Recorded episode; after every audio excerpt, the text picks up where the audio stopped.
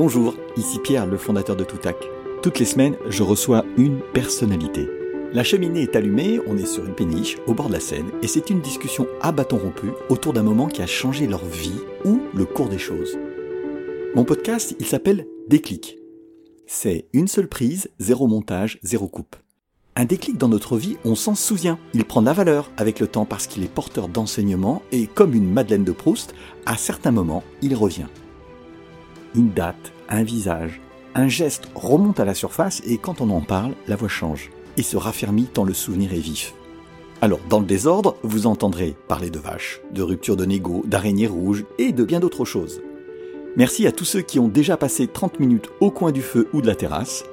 Rendez-vous toutes les semaines pour un nouveau déclic. À bientôt.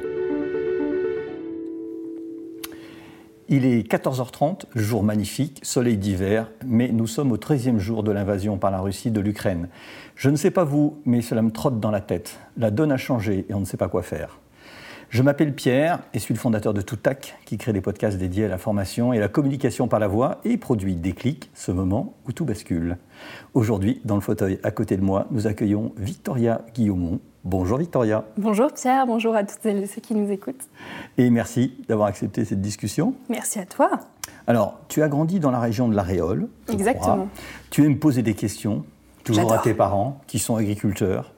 Puis après, tu suis des cours d'école de commerce, de sociologie, et ton parcours t'amène à séjourner aussi en Chine. Mhm.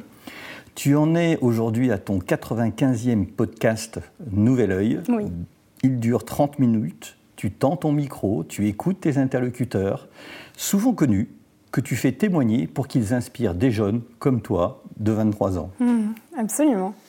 Alors, l'année dernière, tu as publié un livre, Ce qu'on n'apprend pas à l'école.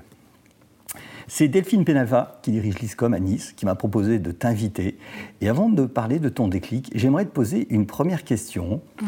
Le projet que tu affiches sur LinkedIn est éveiller une, éveiller une génération en quête de sens. Est-ce que tu crois qu'au moment où s'ouvre la campagne pour l'élection présidentielle, la quête de sens, elle peut passer par l'engagement politique pour des jeunes de 23 ans? Plus que jamais. Et je pense qu'elle doit passer par là aussi. Elle doit passer par là, pourquoi? Je pense que c'est nous, en tant que jeunes, qui devons montrer la marche à prendre, le chemin à suivre, qui n'est plus celui qu'on a suivi depuis des années, que nos parents ont suivi, que nos grands-parents ont suivi. Mm. Et donc ça commence par notre engagement au quotidien, par nos actions, euh, notamment dans nos choix d'orientation et de, choix professionnels après les études, à, se dire euh, est-ce que cette entreprise euh, est alignée avec qui je suis, alignée avec mes sens? Est-ce que j'ai envie d'être salarié dans une entreprise ou de créer un projet qui a du sens pour moi et qui va apporter sa petite graine au monde? En fait, c'est dans nos actions au quotidien qu'on partage et qu'on et qu'on présente ce qu'on veut pour plus tard, pour demain, pour aujourd'hui. Et c'est ces actions-là qui euh, vont euh, indiquer les choix peut-être politiques plus tard. Et, dès aujourd'hui, tu penses qu'on peut s'impliquer, euh, sans parler de qui tu votes, pour qui tu votes ou pas, c'est pas le sujet, mais on, dit beaucoup que les mhm. jeunes, ils sont désinvestis dans la politique telle qu'on entend aujourd'hui. Est-ce que tu crois que c'est normal que c'est comment tu vois ça? Je pense qu'ils le sont parce qu'on se sent loin de ce monde-là. Il y a un clivage assez, euh, assez grand entre la classe politique et nous, les citoyens. On a l'impression de ne pas être entendu. On a mm. l'impression qu'on élit quelqu'un qui va réfléchir à son prochain mandat et à sa réélection avant de réfléchir à construire un monde durable. Et donc en fait, nous, aujourd'hui, on n'arrive plus à se projeter dans ce monde qu'on trouve périmé, ce monde où on consomme pour consommer, pour euh, euh, prétendre un certain bonheur qui se trouvera dans nos TikTok et dans nos, armoires remplies. Aujourd'hui, on ne veut plus de tout ça parce qu'on voit que nos parents euh, font des burn-out parce qu'ils ne sont pas alignés avec ce qu'ils font au quotidien, que oui, ils ont une grande maison, oui, ils ont plein d'argent dans les poches et, et beaucoup d'amis qui sont connus, mais en fait, ça ne les rend pas heureux.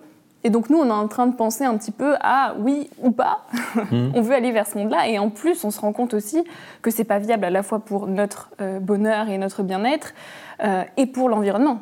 Parce que ça, ça nous pousse à notre autodestruction. Donc on, se demande un petit peu où est, l'intelligence ici, à se dire euh, est-ce que c'est ce toujours plus ou est-ce que c'est laisser notre ego de côté pour arriver à un monde plus, plus humble, en cohérence avec nos valeurs. Et donc nous, on est en train de se rendre compte de tout ça, et effectivement, les classes politiques aujourd'hui ne sont pas prêtes à repenser ces modèles de société et continue, perpétue ces modèles de croissance qui ne fonctionnent plus.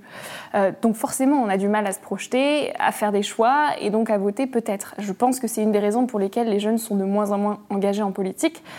Après, c'est pas du tout une raison pour laquelle il faut pas aller voter. Au contraire, il faut montrer ce qu'on attend de nous et s'impliquer en tant que jeune, en tant que jeune, comme on le disait au début, par nos actions, euh, aller parler aux députés, aller, aller montrer, faire des actions comme je peux le faire avec mon podcast, par mes prises de parole.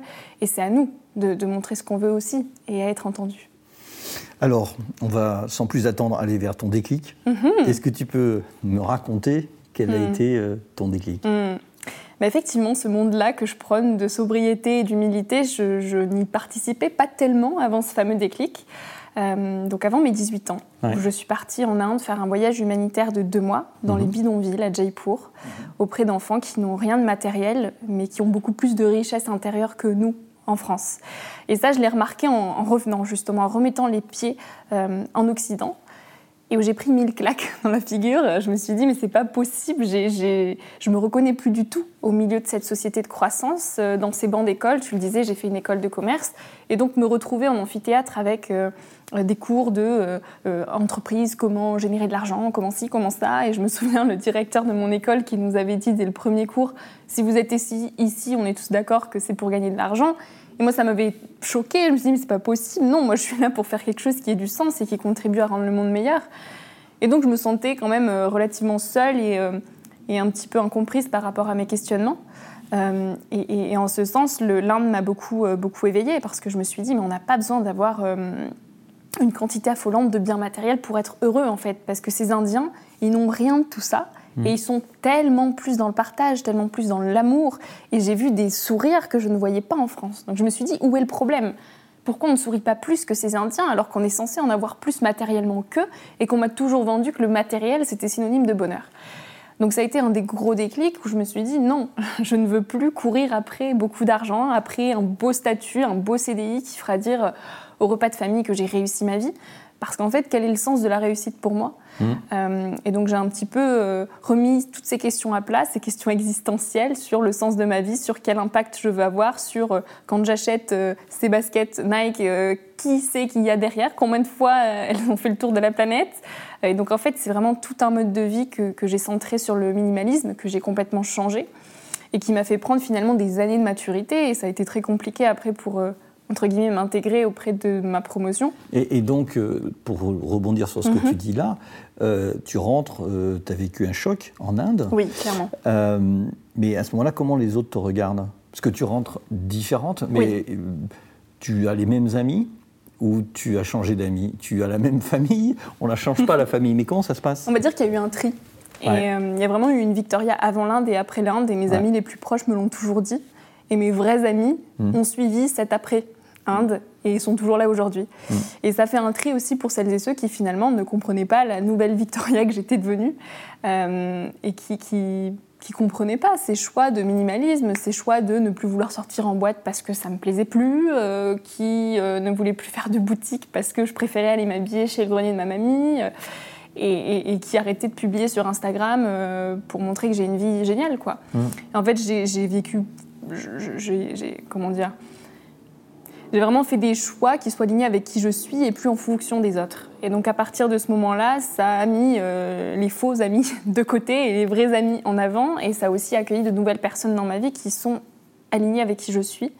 Euh, et mes parents, eux, euh, je, je, pense que oui, ils ont bien senti aussi le changement. Ils se sont dit ah oui, ça l'a bien brassé, et puis comprenais pas forcément au début mes choix, euh, notamment alimentaires aussi, d'arrêter de manger de la viande, euh, euh, d'arrêter de faire les boutiques alors qu'avant j'adorais ça. Ma mère, elle me disait, ah, bah, allez, samedi, là, on va aller faire les boutiques.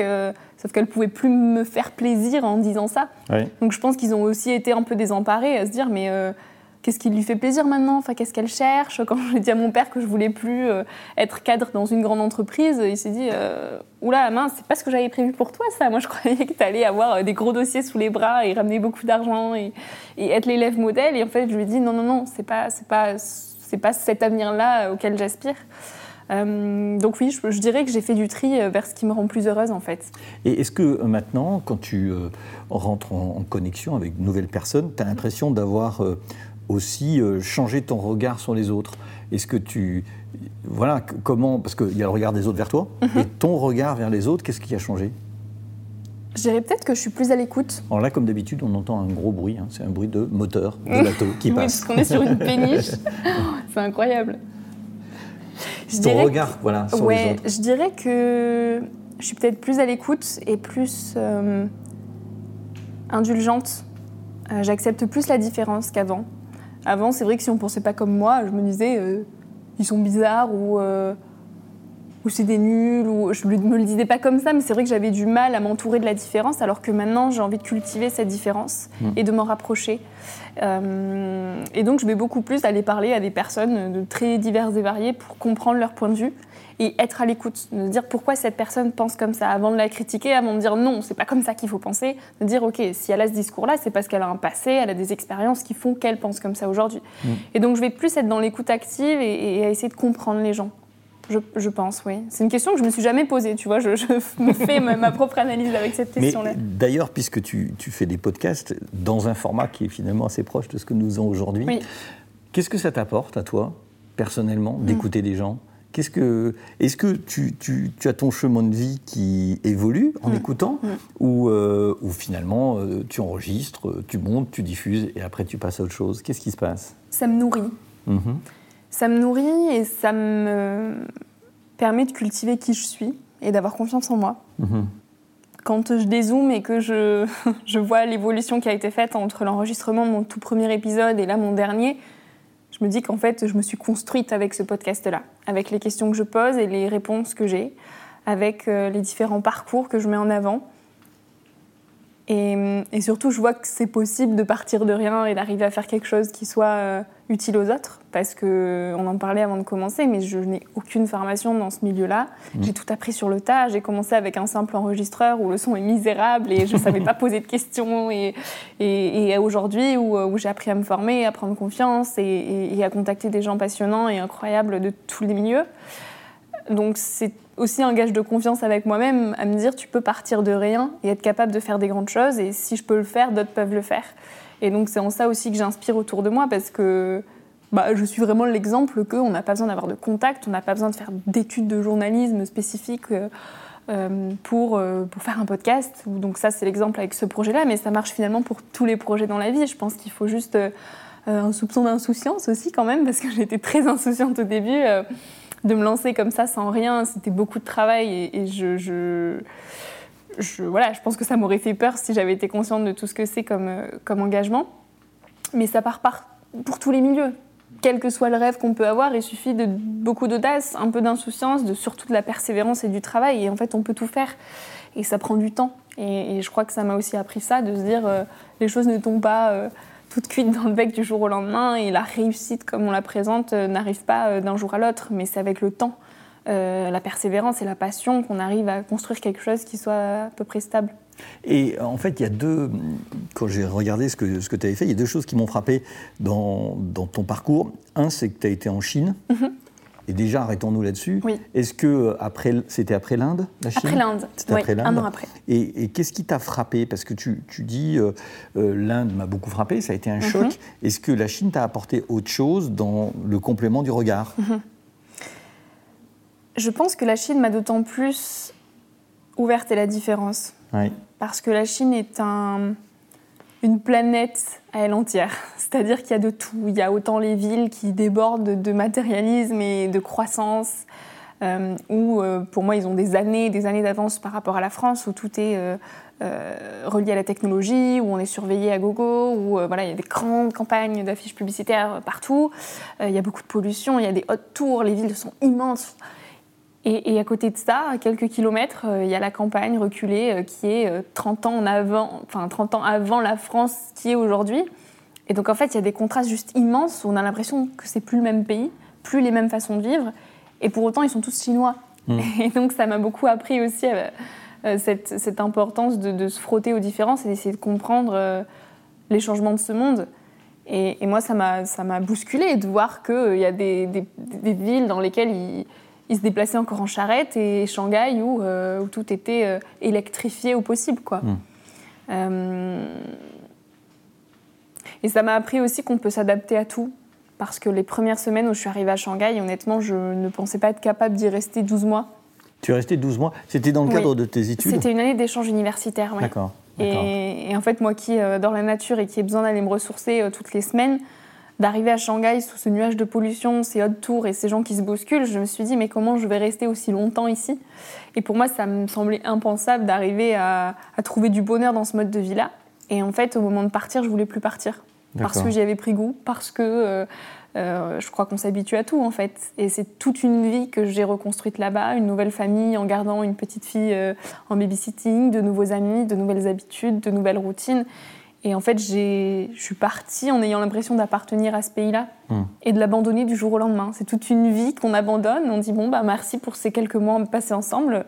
Je rentre dans ma vraie vie en France. Et je me suis dit, mais en fait, ma vraie vie est là. Quoi. Et tu as eu le même choc en arrivant en France, comme tu l'avais avec l'Inde ou pas? Non, par contre, non.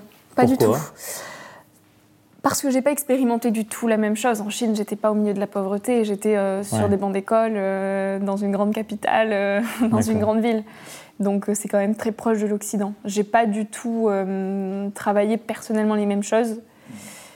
Donc mon retour en France a été différent, mais il a été aussi difficile dans le sens où j'ai eu l'impression d'abandonner ma vie là-bas, que j'avais mis un an à construire finalement. Alors, on va sauter quelques kilomètres, on va prendre un peu d'altitude parce que tu évoquais la nature tout à mhm. l'heure. Et euh, je ne sais pas si tu le fais encore, mais tu évoques le fait que tu séjournes au refuge Albert Ier euh, dans les Alpes, mhm. euh, un mois par an. C'est ça. C'est ça. pour, pour, pour, tout le monde, vous avez Chamonix, puis en, haut de Chamonix, hein, il y a un refuge qui est assez extraordinaire qui s'appelle le refuge Albert Ier. On peut y aller. Qu'est-ce que ça t'apporte et qu'est-ce que tu y fais là-bas? Pourquoi tu y vas? J'y ai fait trois saisons. Euh, en guise de job d'été, où effectivement pendant un mois complet, donc 31 jours, les mois d'août, mm. euh, je pars avec juste un sac à dos, euh, me percher là-haut. Donc il y a très peu de réseaux, il y a plus de voitures, plus de supermarchés, plus rien. Je suis à près de 3000 mètres d'altitude avec une petite équipe de 4 à 6 personnes. Avec laquelle on travaille tous les jours. donc du service euh, des clients ou euh, à la cuisine, euh, au nettoyage des toilettes, au dortoir, etc. Donc on touche à tout. Mhm. Et en fait, on a juste notre planning de la journée auquel penser. Et on oublie toutes les futilités d'en bas. Donc ça ramène finalement à, l'essentiel. Mhm. Et, et, à la fois physiquement, c'est assez intense, mais mentalement, c'est des vraies vacances. Qu'est-ce qui est des vraies vacances? Pourquoi c'est des vraies vacances? Tu travailles tout le temps? C'est des vacances de quoi? C'est des vacances de l'esprit. En fait, il n'y a plus toutes les petites questions qu'on se pose en bas, se dire qu'est-ce que je vais faire demain, il faut que je pense à répondre à telle personne, il faut que je pense aussi à, remplir ce dossier, et ci et ça. En fait, il y a juste notre planning du jour qui reste le même pour euh, la semaine et on, change de, de planning toutes les semaines. Et c'est tout. Après, c'est tout. Il n'y a que les montagnes autour de nous, il n'y a que la neige, il y a que... Mais la routine, c'est donc confortable et ça permet d'être apaisé? C'est un peu ça que tu veux dire? Non, c'est plus se couper du quotidien qui permet de revenir à soi. D'accord. Et de retrouver le calme et la lenteur. D'accord. Parce que c'est vrai que pendant nos pauses, on a, on a toujours euh, deux heures de pause l'après-midi. Je pars juste avec mes baskets, me percher en haut d'une montagne et, et c'est tout. J'ai pas de réseau et soit. Il y a de la neige quand même, tu dois avoir autre chose que des baskets. Oui, il y a un peu de neige et, quelques oiseaux parfois. Et surtout des sommets euh, qui, sont, qui sont juste majestueux et ça nous rappelle aussi euh, la force de la nature. Quoi. Quand on voit ça, on se dit mais, mais on n'est on est rien par rapport à tout ça et qu'est-ce que c'est beau Et ça donne envie d'autant plus de la protéger. Et donc c'est vrai que c'est un petit reset en fait euh, que, que j'aime faire chaque année parce que ça, ça, ça rappelle le sens des priorités en fait. Et, Donc, euh, donc moi, à chaque fois quand je descends, je suis juste reboostée à fond de me dire ah oui, donc euh, j'y vois super clair sur ce que je veux dans ma vie, sur quels sont mes projets pour cette année, et, c'est tout quoi. Et comment tu arrives à, à, rester cohérente dans la durée avec ce que tu as pu apprendre en Inde? Parce que tu évoquais, euh, là tu parles de la nature, mm. euh, tu évoquais finalement de, gens qui avaient peu de choses euh, ou pas grand-chose pour vivre, mais qui avaient l'air heureux. Bon, après, quand tu rentres chez toi, comme nous tous, tu as des tentations, tu veux suivre des amis, tu veux être peut-être bien fringué aussi, et ainsi de suite. Mais comment tu fais pour, pour être cohérente avec toi-même dans la durée? Justement, j'ai appris à m'en détacher, tout ça parce que je me suis rendu compte que ça ne me rendait pas heureuse. Et donc depuis mon retour en Inde, j'achète plus rien de neuf, mis à part quelques chaussures parfois, notamment des, tennis parce que je fais énormément de foot de, course à pied, donc il faut quand même que je préserve mes pieds. Donc mis à part quelques écarts euh, qui, peuvent ne pas être achetés de seconde main ou être trouvés dans le grenier de ma mamie, je n'achète plus rien de neuf. Donc je, ne mets plus les pieds chez Zara, je ne mets plus les pieds chez Mango et toutes ces grandes multinationales que vous connaissez sûrement. Et on pourrait croire que c'est de la privation et que, et que c'est dur, mais en fait c'est l'inverse. Moi, ça m'a réellement rendue plus heureuse parce que du coup, j'ai porté mon attention sur des choses qui ont du sens pour moi. Mm. Ça a laissé de la place pour autre chose, pour euh, des moments dans la nature, pour de la lecture et pour des réflexions sur qui je suis et mm. qu'est-ce que je veux apporter au monde. Et donc en fait, c'est un mode de vie minimaliste qui te ramène à l'essentiel. Et, non, ça rend pas malheureux et c'est pas des sacrifices. Et, ça paraît être euh, même la marche à prendre et à suivre. Et donc d'autres personnes s'inspirent de ça. Et se disent ah ouais, mais euh, elle a juste dépoussiéré tout ce qui ne lui apportait rien dans sa vie et qui au contraire l'a freiné dans ses projets. Mais là, quand tu parles de cela, c'est le regard que tu, ton podcast que mhm. tu fais, tu le destines aux jeunes. Oui. Euh, tu as des retours dessus C'est-à-dire en quoi euh, c'est une sacrée challenge de dire je peux inspirer des jeunes de mon âge. Mhm. Euh, comment ils te font un retour là-dessus? Bah, Je pense qu'on inspire tous à notre échelle à partir du moment où on est nous-mêmes en fait et où on arrête de jouer un rôle tout simplement. Mm. Et quand on est heureux, les gens ressentent qu'on est heureux et donc ça inspire, on a envie mm. d'être heureux dans une mm. vie. Mm. Donc on a envie de se dire bah, qu'est-ce qui la rend aussi heureuse? Et pour moi, c'est l'accomplissement de projets qui aident euh, la société à évoluer vers un mieux-être. C'est être moi en cohérence, euh, comme tu le disais, avec euh, mes valeurs tous les jours. Et, et donc j'ai des retours incroyables de personnes qui... Je pense que c'est pas moi personnellement qui les inspire, c'est surtout le, en fait moi mon but c'est de mettre en avant des personnes inspirantes pour inspirer et, et, créer une spirale positive. Donc en fait, ils vont aller pêcher des informations, des phrases, des mots euh, de telle ou telle personne qui vont euh, euh, faire écho à une situation qu'ils peuvent vivre aujourd'hui, que ce soit une rupture amoureuse, que ce soit un changement d'emploi, que ce soit un, choix quel qu'il soit. Et ils se disent, ah ouais, telle personne, tel invité dans cet épisode a dit cette phrase, et en fait là, je me reconnais là-dedans. Et donc ça va créer l'impulsion qui lui manquait pour franchir le pas, pour prendre la décision. Et là, tu, évoques presque de la transmission, en fait. C'est ça, c'est complètement ça. Et est-ce que tu, fais la part de, bah, ce qu'ont transmis tes parents Je ne sais pas si tu as des frères et sœurs, mhm. si tu vis dans cet environnement, un, petit frère. et un petit frère. Euh, et, donc, euh, aujourd'hui, tu te dis, oui, j'ai reçu ça. Euh, tu fais le tri entre ce que tu as reçu et ce que tu construis toi-même? Bien sûr. Bien sûr, j'ai appris énormément avec mon éducation. Comme tu le disais, je, je viens de la campagne riolaise, donc c'est c'est juste la campagne. Mes parents sont agriculteurs, donc euh, depuis toute petite, j'ai les mains dans la terre. Et ça, c'est constitutif de la personne que je suis aujourd'hui, c'est intrinsèque à qui je suis. Et, sans euh, cette éducation un petit peu à la dure, on va dire, euh, au milieu des vaches, je pense que je n'aurais pas les valeurs que j'ai aujourd'hui, ça c'est évident. et je n'aurais pas ce lien à la nature là.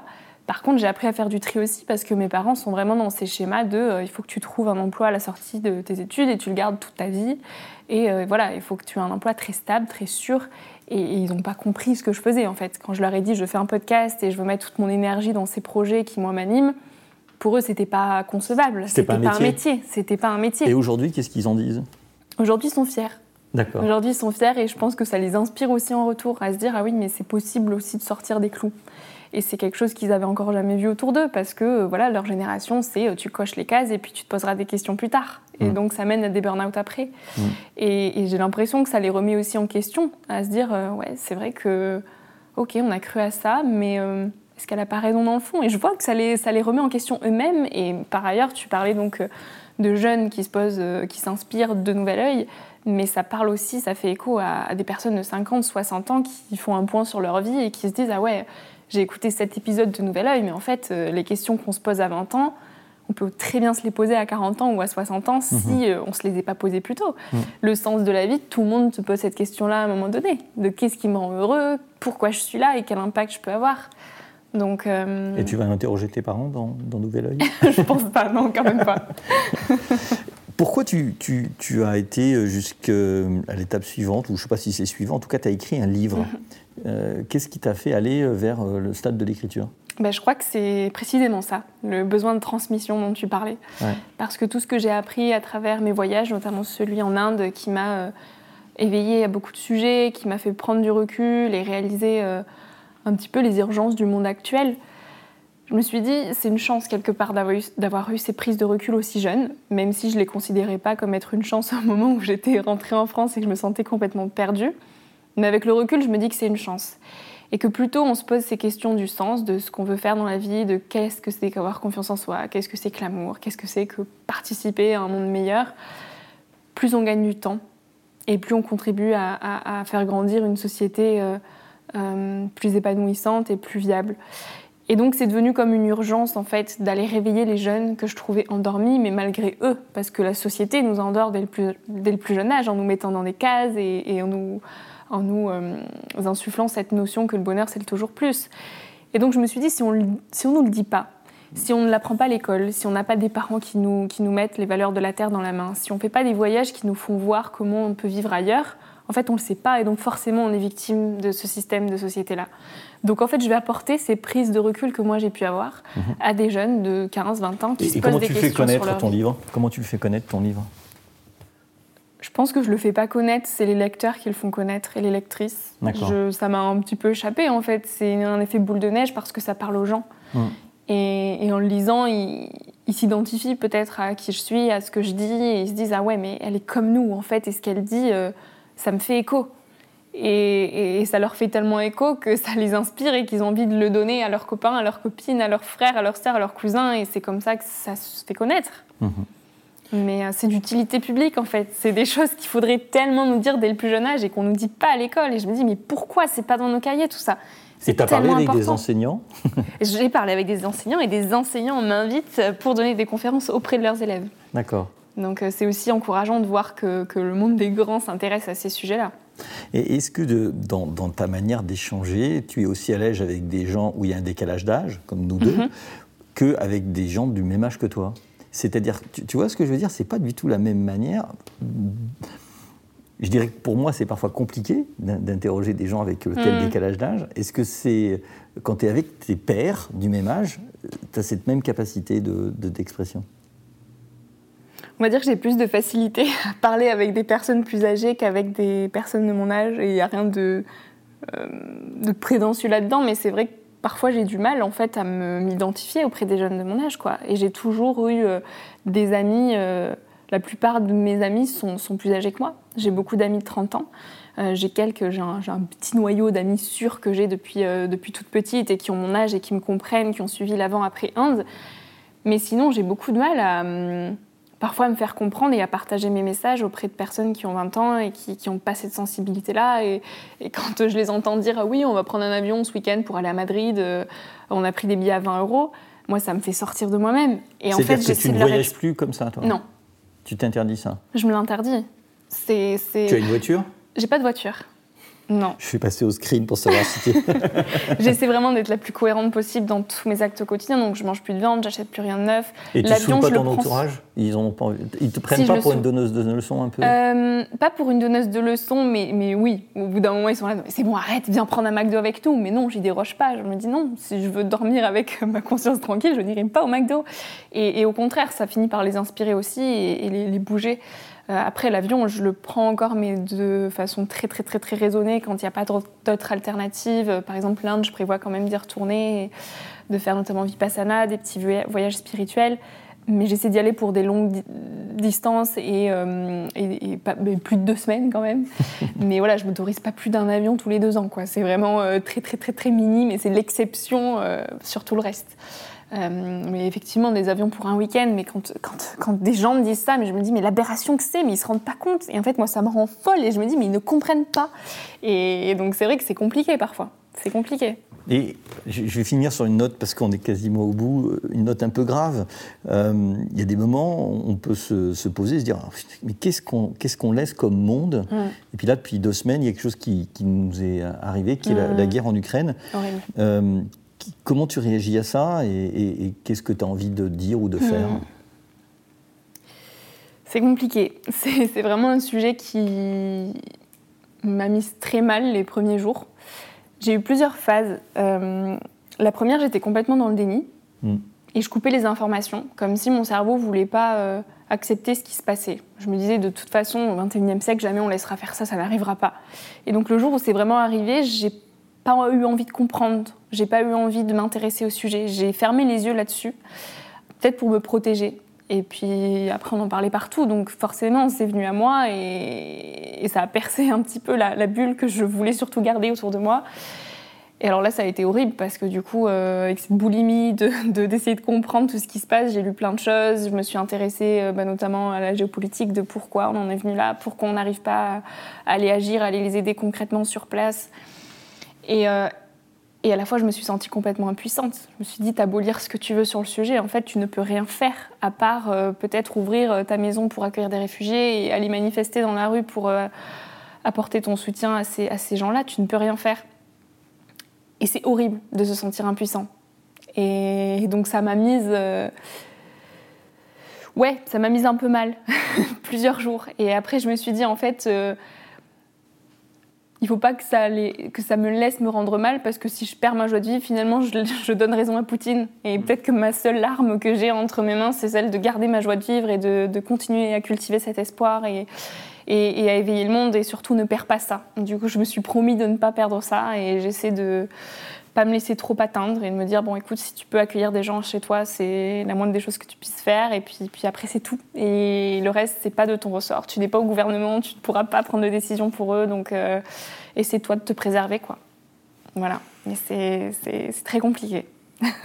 Et je leur envoie tout mon courage tout mon amour. Vraiment c'est waouh Écoute, Victoria, on arrive au bout de, mm. nos 30 minutes. Déjà euh, Traditionnellement, je pose une dernière question qui est qui tu aimerais euh, entendre mm. dans des clics à ta place et que je pourrais recevoir? Est-ce que tu as pensé à quelqu'un? J'ai pensé à quelqu'un.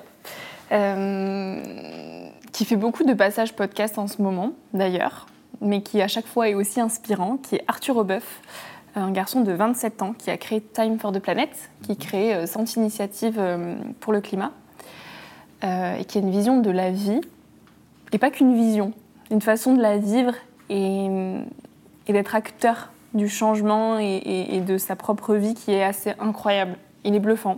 Ah et il a tellement de choses à partager, tellement d'amour à revendre et tellement de... En fait, son, son optimisme est contagieux et on a envie de s'entourer de gens comme ça. Et on n'a on a jamais, on jamais assez de l'entendre. Donc euh, même s'il est, il est, très sollicité en ce moment pour parler, euh, tu peux le recevoir. Un podcast de plus, c'est jamais trop. Ouais. Complètement. Je dirais Arthur Aubeuf, oui. Ok. Et eh ben, écoute, merci beaucoup. Merci à toi, Pierre, et merci à toutes celles et ceux qui nous ont écoutés jusque-là. Bonne continuation. merci. Voilà, cet épisode de Déclic produit par Toutac Pro est terminé. Si vous en êtes là et que vous l'avez aimé, laissez des commentaires et une notation sur votre plateforme d'écoute préférée ou laissez-moi un commentaire sur LinkedIn. Je me ferai un plaisir de vous répondre. Rendez-vous toutes les semaines pour un nouveau déclic. À bientôt.